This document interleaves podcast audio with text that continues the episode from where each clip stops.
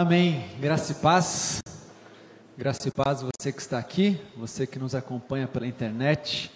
Que alegria estar aqui mais uma vez e que grande responsabilidade mais uma vez repartir e partilhar com vocês um texto das Escrituras Sagradas. Então quero já convidar você a abrir a sua Bíblia comigo e hoje quero ir com vocês até o Evangelho de Lucas, no capítulo 8. Então, por favor, abra ou acesse a sua Bíblia no Evangelho de Lucas, capítulo 8.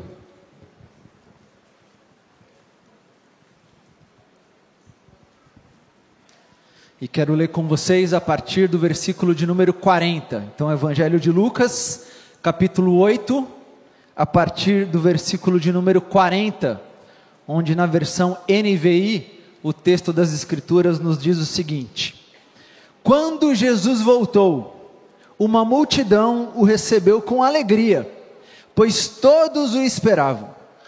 Então, um homem chamado Jairo, dirigente da sinagoga, veio e prostrou-se aos pés de Jesus, implorando-lhe que fosse à sua casa, porque sua única filha, de cerca de 12 anos, estava à morte. Estando Jesus a caminho, a multidão o comprimia, e estava ali certa mulher que havia 12 anos vinha sofrendo de hemorragia e gastara tudo o que tinha com os médicos, mas ninguém pudera curá-la. Ela chegou por trás dele, tocou na borda de seu manto e imediatamente cessou sua hemorragia. Quem tocou em mim? perguntou Jesus. Como todos negavam, Pedro disse: Mestre, a multidão se aglomera e te comprime. Mas Jesus disse: Alguém tocou em mim. Eu sei que de mim saiu o poder.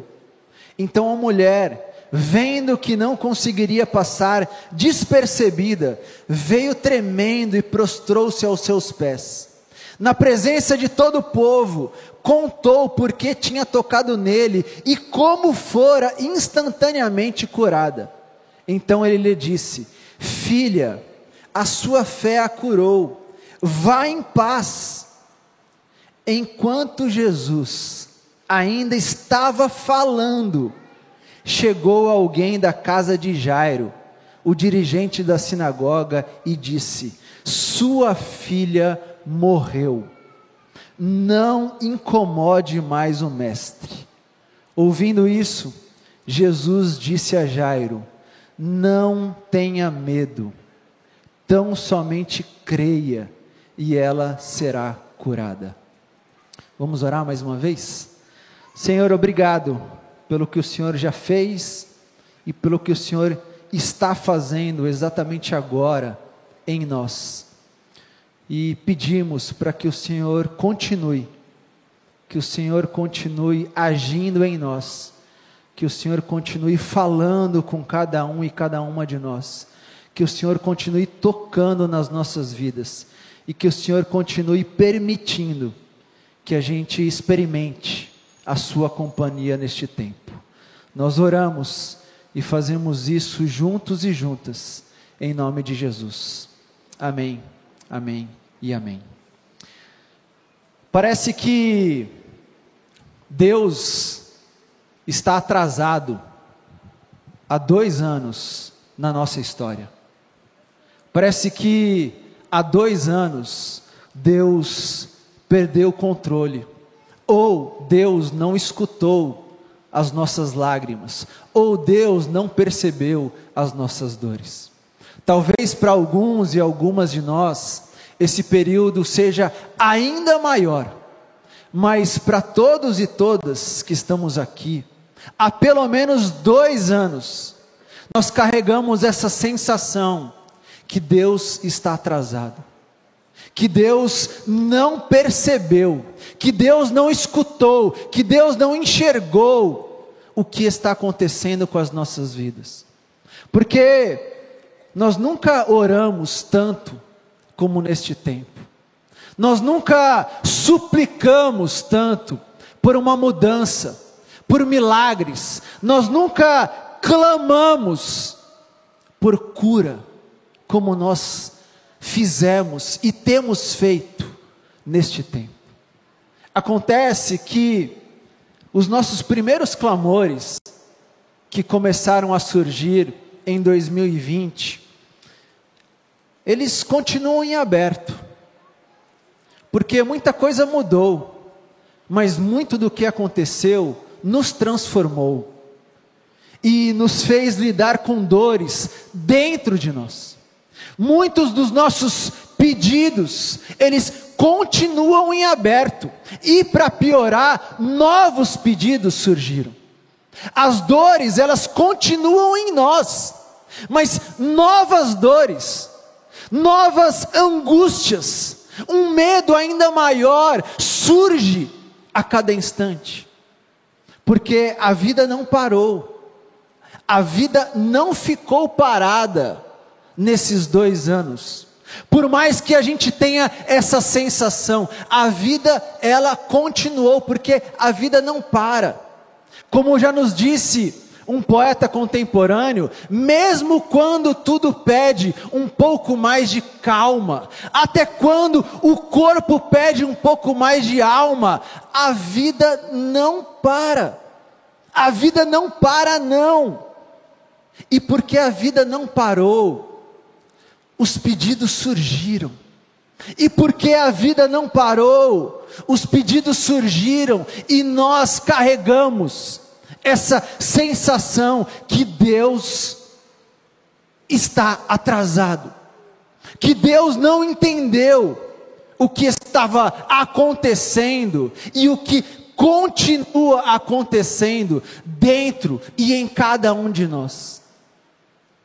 Mas esse texto que nós lemos mostra Jesus, Jesus descendo de um barco, e Jesus sendo encontrado com muita alegria por uma multidão que o aguardava. Mas um pouco antes de Jesus encontrar essa multidão, Jesus estava na outra margem.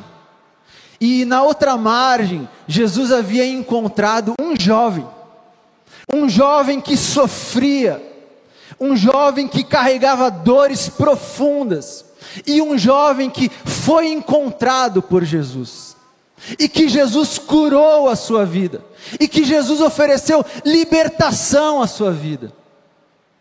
Mas a forma como Jesus curou, o jeito como Jesus libertou aquele homem, aquele jovem, gerou uma revolta para as pessoas que estavam com Jesus.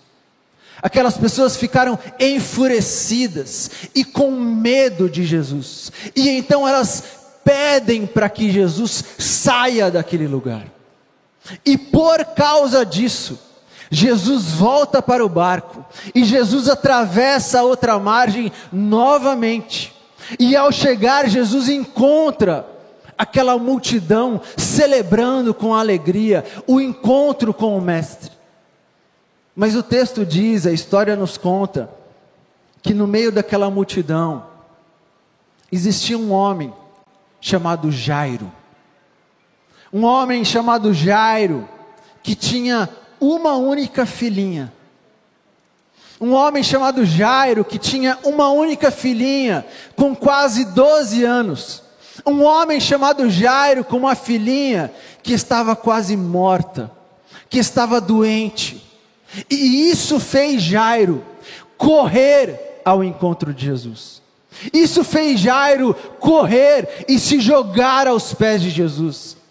Mas Jairo, Jairo era um líder da sinagoga. Ele era um dirigente da igreja, do templo, da sinagoga do judeu. Ele quem coordenava as questões financeiras e a operação daquela sinagoga. Muito provavelmente ele que conduzia a adoração pública, a celebração daquele lugar. Mas mesmo sendo respeitado por essa posição que ele ocupava, mesmo sendo muito bem visto socialmente, mesmo tendo bens e riquezas pelo trabalho, pelo lugar que ele ocupava, a história diz que Jairo abre mão de tudo e corre desesperadamente e se joga, literalmente, aos pés de um simples carpinteiro, pedindo: por favor, vá até a minha casa. Por favor, escute a minha oração. Por favor, ouça o meu pedido. Por favor, vá agora. Porque eu tenho uma única filha e a minha filhinha está quase morta. Por favor, venha comigo. Coloque a sua mão sobre a minha filha, porque eu preciso que ela continue. Jairo estava com pressa. Jairo estava sofrendo. Jairo estava angustiado. E você e eu, nós sabemos o que é viver com pressa e com medo. Nós sabemos o que é viver na certeza que nós estamos atrasados, mas com uma angústia dentro de nós. Nós sabemos o que é viver correndo contra um relógio que parece que parou por dois anos mas um relógio que colocou dentro de nós medo, dores, dores da nossa alma, angústia, que nós não sabemos mais como lidar. É muito interessante perceber que nós já vivemos dois anos neste tempo, mas apesar de carregarmos dores, apesar de apresentarmos pedidos novos, a sensação que você e eu temos é que esse tempo ficou parado, que as águas não mexeram, que a vida ficou paralisada. A sensação que nós temos é que nós perdemos completamente dois anos de história. Isso é possível perceber quando nós vamos falar do nosso passado, e quase sempre, automaticamente, o passado que nós carregamos é de 2019 para trás. Nós não carregamos memórias sobre este tempo, sobre este período. Quando nós vamos falar do ano passado, nós falamos de 2020 sendo que nós já estamos em 2022, muito bem vivido, inclusive. Porque a dor, as emoções negativas, a pandemia, nos fez acreditar que o tempo parou. E a neurociência nos mostra cada vez mais através de pesquisas que, de fato, a pandemia não mexeu com as nossas emoções, não mexeu com aquilo que poderia deixar em nós marcas de alegria, e que por causa disso, as pessoas carregam essa sensação que o tempo ficou parado por dois anos. As coisas não aconteceram, mas as dores aconteceram profundamente. A vida não andou, mas o medo não deixou de aumentar em nenhum instante. E por causa disso, nós carregamos essa pressa. Por causa dessa condição que nos colocaram, nós lutamos contra o atraso. Nós lutamos contra o relógio, nós lutamos contra o tempo que nos tiraram. Mas mais uma vez, esse texto nos mostra Jesus, Jesus sendo encontrado por um homem que se ajoelha aos seus pés. Jesus sendo encontrado por um homem que diz: Por favor, por favor, vá à minha casa agora. E a história diz que Jesus acolhe aquele pedido. Jesus não apenas escuta, mas Jesus acolhe e diz: Eu vou com você. E Jesus vai. Mas a história também mostra que ao caminhar com Jairo, Jesus e Jairo também caminham com uma multidão. Jesus e Jairo caminham com uma multidão que os aperta, que os comprime, que os empurra. E Jesus e Jairo carre... caminham com uma mulher,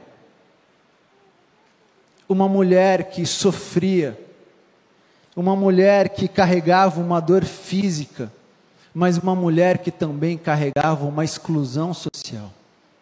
Uma mulher que pensa que se tão somente tocar naquele homem chamado Jesus, ela seria curada. E uma mulher que encontra força e coragem para se colocar no meio da multidão e de fato tocar em Jesus. Uma mulher que toca e imediatamente experimenta cura física.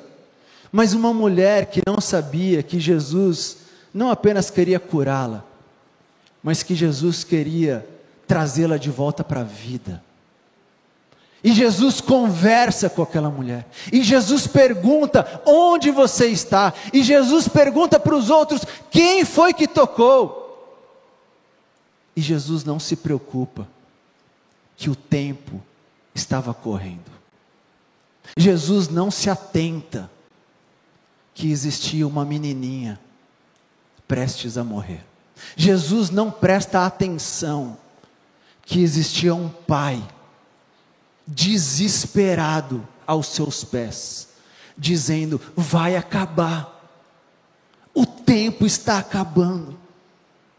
E o texto diz que enquanto Jesus falava com a mulher, presta atenção, enquanto Jesus falava com a mulher, uma pessoa da casa de Jairo chega e diz: acabou.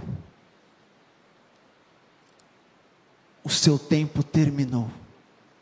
Acabou a sua história acabou e não se preocupe mais em levar esse homem até a sua casa.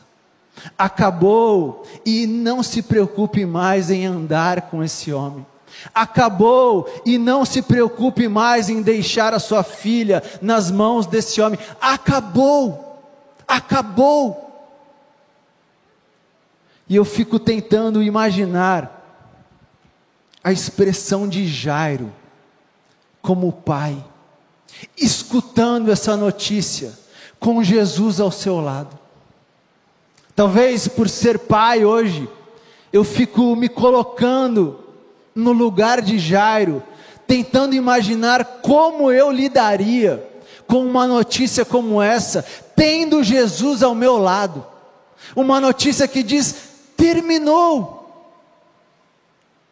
E então, Talvez Jairo com a cabeça prostrada, talvez Jairo já sem escutar nada além daquela informação, talvez Jairo completamente paralisado naquela condição, naquela dor, naquele sofrimento, ouve uma voz dizendo a ele: Não tenha medo. Não tenha medo. Não deixe essa notícia paralisar a sua vida. Não tenha medo e não permaneça fixo neste lugar. Não tenha medo e não faça sua vida terminar aqui. Não tenha medo, tão somente creia. E o que Jesus ensina para Jairo e ensina para você e para mim é que quando Jesus escolhe, quando Jesus aceita, quando Jesus caminha conosco, Jesus não está nos protegendo das notícias ruins. Quando Jesus aceita caminhar conosco, Jesus está dizendo: você não vai mais voltar para casa sozinho no dia ruim. Quando Jesus aceita ir até a nossa casa, Jesus não está dizendo que a notícia ruim nunca mais chegará na sua porta, mas Jesus está dizendo: a partir de agora, você nunca mais vai abrir um diagnóstico sozinho. A partir de agora, você nunca mais vai voltar e ter a sua noite solitária. A partir de agora, você nunca mais vai carregar essas dores da alma solitário. A partir de agora, você sempre, sempre vai ter uma pessoa para andar com você em todos os caminhos. Você nunca mais vai precisar voltar para casa na noite escura, na certeza que você está sozinha. Você sempre terá alguém ao seu lado dizendo: Eu sei, eu sei o quanto está doendo, eu sei as lágrimas que você está derramando, eu sei a dor da sua alma, mas você não está sozinho. Jesus diz para Jairo: Eu vou à sua casa, eu vou chorar se necessário com você. Você não volta nesse caminho sozinho. Eu não desisti de você, e muito pelo contrário, eu acabei de entrar na sua história. Porque o que Jesus também queria mostrar, ensinar para Jairo, é que Jesus não estava aceitando um convite para curar a filhinha de alguém. Jesus estava acolhendo o convite para curar um filho e não uma filha. O que Jesus estava mostrando para Jairo é: Jairo, eu não estou indo à sua casa como um curandeiro para resolver o problema da sua filha. Porque, inclusive, Jairo, ela é, é minha filha antes de ser sua filha. Jairo, o que eu estou te mostrando é que eu quero curar a sua vida antes de curar a sua filha. Jairo, o que eu estou querendo mostrar para você é que eu não quero curar a dor física da sua filha, o que eu quero curar é a sua alma. Eu quero fazer você entender que você não pode controlar a sua vida, que você não pode definir o jeito, que você não pode definir o seu tempo. Eu estou fazendo você entender que existe um Senhor da sua história. E eu estou perguntando se você quer crer desse jeito. Eu estou perguntando se você quer colocar a sua fé e a sua esperança nessa relação. Eu estou perguntando se você quer abrir mão de uma fé que apenas cura você de uma dor física para encontrar uma fé que cura a sua existência, que cura a sua alma, que cura a sua história. É Jesus dizendo para Jairo: Jairo, até aqui você se baseou no que você viu, no que você controlou e nas notícias que chegaram até você. Mas eu quero convidar você agora para ter uma experiência de fé, para encontrar uma esperança naquilo que você não vê, naquilo que você não escuta, mas naquele que está com você de volta para casa. Eu não quero mais que você se baseie no que você está escutando, eu quero que você experimente quem está escutando com você esse diagnóstico. Eu não quero mais que você me procure para que eu resolva o problema da sua filha, o problema da sua dor. Eu quero que você entenda que eu continuo sendo o Senhor da sua vida. Eu quero que você entenda que eu nunca perdi a sua vida das minhas mãos. Eu quero que você entenda que eu continuo sendo o Senhor da história e o Senhor do tempo. Eu não reajo ao seu relógio. Eu continuo sendo o Senhor da história e o Senhor do tempo.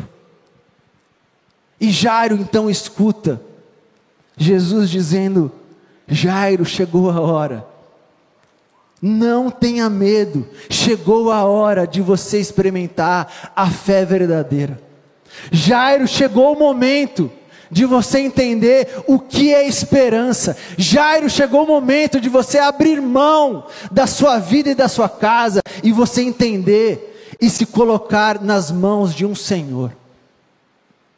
Porque o que Jesus mostra para ele e deseja mostrar a você e a mim é que mesmo neste tempo parado, que mesmo neste período da história aonde nós carregamos a sensação que Deus se esqueceu, que Deus está atrasado, que Deus não se atentou, nós podemos confiar que Ele continua sendo o Senhor sobre tudo e sobre todos. Ele não perdeu o controle da história. Ele continua sendo o Senhor sobre tudo e sobre todos, e Ele deseja lembrar a você e a mim: vocês não estão caminhando sozinhos. Você não vai entrar naquele quarto do hospital sozinha. Você não vai receber aquele diagnóstico sozinho. Você não vai se despedir daquela pessoa sozinho. Eu continuo com vocês. Porque eu entrei na vida de vocês, eu aceitei entrar na casa de vocês, então percebam e também continuem comigo. Isso me faz lembrar de uma experiência, de uma história que eu vivi no início dessa pandemia. Obviamente, como sempre, com um dos meus filhos. Nessa ocasião, com a minha filha mais velha. Eu lembro que nos primeiros meses da pandemia, ou melhor, nos primeiros sinais da pandemia, nenhum de nós sabia exatamente o que a gente ia viver quais seriam as nossas experiências, o que de fato isso iria causar em nós. Mas eu lembro que em um segundo momento, nós tivemos um choque de realidade. Nós começamos a perceber a vida de fato atrasada, nós começamos a perceber os óbitos cada vez maiores aumentando, nós começamos a perceber tudo e toda a cidade fechada. E eu lembro que nessa fase, a Luísa, minha filha mais velho, velha, certa vez me procurou e disse: Papai, será que no meu aniversário a gente ainda vai estar tá vivendo desse jeito ou a gente já vai poder ter a família de volta? Isso estava dois ou três meses da data do aniversário dela. E eu disse, filha, Papai não consegue te responder isso. E ela abaixou a cabeça, pensou e disse: Papai, mas e no aniversário da mamãe? Ou e no seu aniversário, que é no final do ano? Já há mais de seis meses. E eu falei: Filha, o papai não consegue te responder isso. E ela falou: Mas e no Natal? A gente vai poder, né? E eu falei: Filha, o papai não consegue te responder isso. E aí ela virou e falou assim: Mas papai, você acha que esse vírus vai chegar na nossa casa? E eu falei: Filha, eu queria muito responder diferente, mas o papai não sabe te responder isso. E ela fez uma última pergunta. Ela disse: Quase bem baixinho, porque ela mesma não tinha coragem. Ela falou: Mas papai, você acha que alguém na nossa família vai morrer?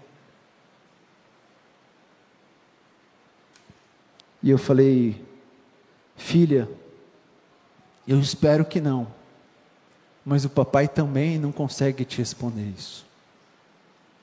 E eu lembro que nós estávamos sentados no sofá e ela levantou do lugar dela sentou no meu colo, me abraçou bem forte e disse: Mas papai, a gente vai ficar junto o tempo todo, não vai? E eu falei: Sim, filha. Sim, o papai e a mamãe vão estar com você, com a sua irmã e com o seu irmão o tempo todo. E o que Jairo experimentou foi algo muito similar onde ele teve que entender que o que Jesus estava oferecendo para ele era uma companhia para a vida inteira. Jesus não estava querendo ir até a casa de Jairo para simplesmente curar a sua filhinha. Jesus estava dizendo a Jairo: Jairo, deixa eu andar com você o tempo todo e todos os dias. E talvez Jairo poderia perguntar: Mas vai mudar a minha história? Não necessariamente. Mas nada de mal vai acontecer. Não necessariamente. Mas as minhas dores vão sumir. Não necessariamente. Mas eu continuo controlando a minha história. Não. Não. Não. Deixa eu ser o Senhor da sua história. Deixa eu sofrer com você. Deixa eu me alegrar com você. Deixa eu entrar de fato na sua casa. Não me leva só no quarto da sua filha. Deixa eu entrar na sua casa. Deixa eu lidar com as suas dores. Deixa eu chorar com você. Deixa eu ser o seu Senhor. E talvez você hoje, agora, esteja paralisado como Jairo, escutando notícias, paralisado como Jairo, recebendo diagnósticos, paralisado como Jairo, com saudade, com saudade. Mas minha irmã e meu irmão, o meu convite para você hoje é: saia desse lugar de paralisia, saia desse lugar de prostração, saia desse lugar de tristeza. E ouça a voz dizendo a você: não tenha medo, você não está lidando com isso sozinho. Ouça a voz dizendo para você: continue, experimente agora a fé, experimente a esperança, viva, viva, porque eu estou com você, viva, volte a viver, dê um passo, volte para casa, não fique no meio do caminho. E a minha oração por você, minha oração por mim, é que em meio a todas essas vozes que estão dizendo: não incomode mais ele, pare de perder seu tempo, para, para, que você ouça de forma bem sutil e como uma brisa suave, a voz dizendo: continue, porque eu estou com você, não tenha medo Continue. Eu sei que está doendo. Eu sei que está doendo. Eu sei o que é saudade. Eu sei o que é lágrima. Eu sei. Mas acredite, eu estou chorando com você. Eu estou sofrendo com você. E eu quero te levar para casa. Eu quero te tirar desse lugar. E eu quero te levar de volta para casa. E que você experimente esse caminho de volta para casa mas que nesse caminho você ouça a voz e que nesse caminho você perceba: a partir de agora eu não volto para casa sozinho. A partir de agora eu tenho alguém que anda comigo por todos os lugares, em todos os momentos e com todas as notícias. Não tenha medo, tão somente creia. Ele continua com você, Ele continua na sua casa, Ele continua conosco. Deus abençoe.